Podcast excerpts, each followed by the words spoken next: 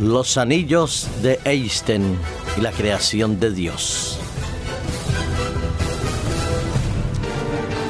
La verdad es que mirar el firmamento es absolutamente maravilloso y fantástico. Ver desde las noches estrelladas, simple y llanamente, a la luz de nuestro propio ojo, como contemplarlo a través de los grandes telescopios como el Hubble, eso nos hace ver y pensar en la grandeza infinita del poder creador de Dios.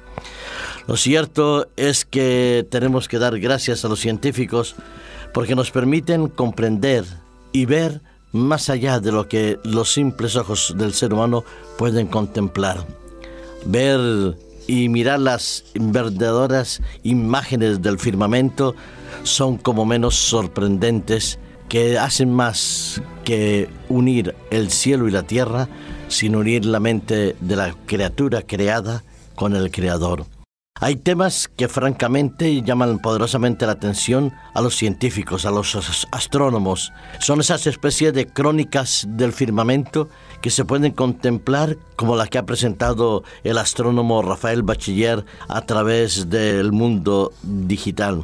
Fantástico, precioso lo que eh, contemplamos ahí. Se trata de unos anillos que se conocen como los anillos de Einstein. ¿Y en qué consisten? Pues bien, nosotros sabemos que hay galaxias con diferentes tipos de temperaturas, que eso les permite tener diferentes tipos de coloraciones, rojas, azules, color un tanto naranjas, porque depende de la temperatura y del centro en el cual actúa esa galaxia. Pues hay una especie de herradura cósmica que se crea cuando dos galaxias se encuentran alineadas de tal manera que la luz que emana de la que está más lejana, al llegar a alcanzar la luz de la segunda galaxia o atravesar la galaxia eh, más cercana, permite contemplar como una especie de anillo cósmico que rodea a la segunda galaxia. Es un anillo casi perfecto. La galaxia roja, que suele ser las más luminosas, detectan en su camino, en su recorrido de la luz, a otras galaxias como una galaxia de color azul mucho más fría. Esto hace que cuando el universo se conjunta de esta manera, los anillos casi perfectos se ven como rodeando esta segunda galaxia. La galaxia más próxima actúa como si fuera una lente colosal que redirige los rayos de luz emitidos por detrás y se crea una imagen distorsionada. Yo os invito a que miréis por internet estas imágenes de estos anillos de Einstein. ¿Y por qué se le llama anillo de Einstein?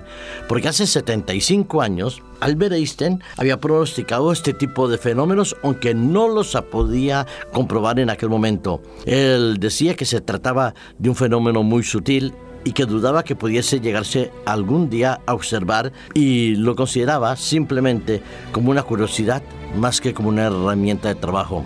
Pero hoy, gracias al desarrollo de la observación astronómica y al desarrollo de los diferentes lentes de, los telescopios que se han colocado en la Tierra o como el telescopio Hubble en el firmamento, se conocen centenares de focos gravitacionales como los que hemos comentado. Tienen forma circular, la mayoría de ellos parecen como herraduras. Es una mirada hacia el firmamento contemplando esos arcos múltiples más o menos centrados sobre el firmamento, esos anillos casi perfectos que nos hablan también de la manera como la luz se distorsiona por la fuerza gravitacional de cada una de esas galaxias.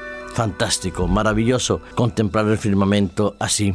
Yo decía al comienzo que eso une al creador con la criatura creada y la criatura creada, al ser humano con su creador. Porque esa perfección, esa armonía, esa sincronía en el firmamento, ese juego de luces y de sonidos que se producen a través de los múltiples cuerpos celestes que gravitan alrededor de diferentes estrellas, creando centenas de galaxias, miles de galaxias, que solo somos un pequeñito grano de arena en el desierto del firmamento. Hay los exoplanetas, hay cantidad de megaestrellas, esos agujeros negros que llegan y sorprenden por la cantidad y la densidad de la energía acumulada que impide que la luz pueda emitirse hacia el exterior. Es verdaderamente maravilloso contemplarlo. No me extraña que cuando leemos la palabra de Dios, como el Salmo 19, entre otros, que hablan de esa magnificencia de la creación, nos hace pensar en cómo Dios puede velar por cada uno de nosotros.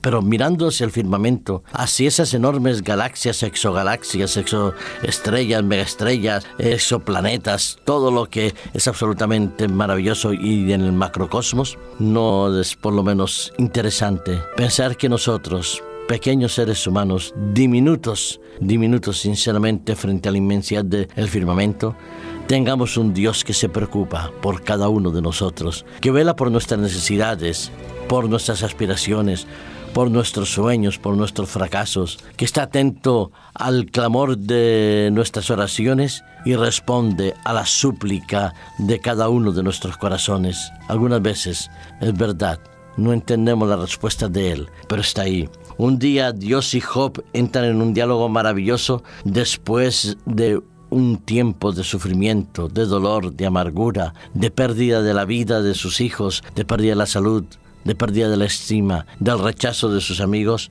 y Dios le contesta a Job y le dice, entre otras cosas, lo siguiente, Job capítulo 38, versículos 31 al 33. ¿Podrás tú atar los lazos de las Pleiades o desatar las ligaduras de Orión? ¿Sacarás tú a tu tiempo las constelaciones del zodiaco o guiarás la osa mayor con sus hijos? ¿Conoces las leyes de los cielos? ¿Dispondrás tú sus poderes sobre la tierra? Así es, el ser humano no puede hacer nada de eso.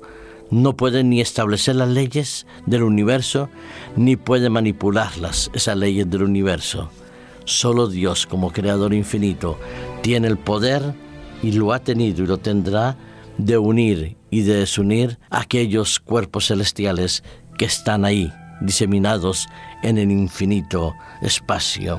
Sí, nosotros no podremos atar los lazos de las Pleiades, pero sí podemos atar nuestro corazón a Dios. Podemos unirnos con el Creador, contemplar las maravillas de su creación y darle gracias a Él por haberse ocupado de nosotros, por habernos creado, por haber velado por cada uno de nosotros.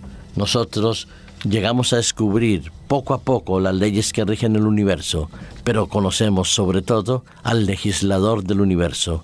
A Él sea la honra, la gloria y la alabanza que hoy cuando mire las estrellas o el sol, te acuerdes que hay un Dios creador que te, está mirando, observando para darte su mano amorosa, para ayudarte en tus necesidades.